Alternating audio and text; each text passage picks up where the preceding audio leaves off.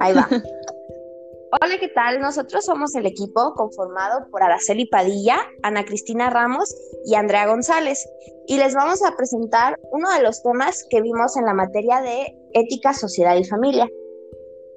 Un genograma es un instrumento que nos permite conocer y evaluar el funcionamiento de una familia, además de reconocer sus acontecimientos importantes. También nos ayuda a visualizar cómo son las familias y cómo es la dinámica entre cada uno de sus individuos.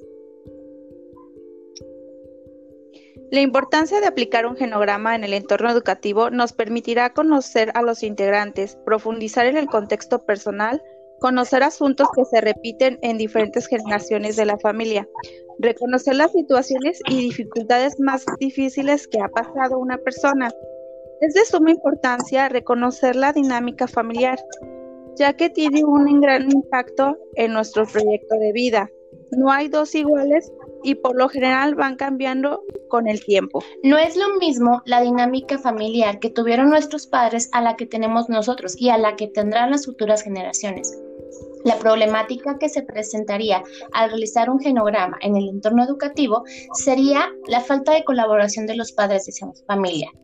Sin embargo, con, con, la adecuada información se crearía una base de datos que ayudaría al docente a identificar dificultades en los procesos de aprendizaje. Y de nuestra parte sería todo. Espero que les sea de utilidad este tema. Muchas gracias.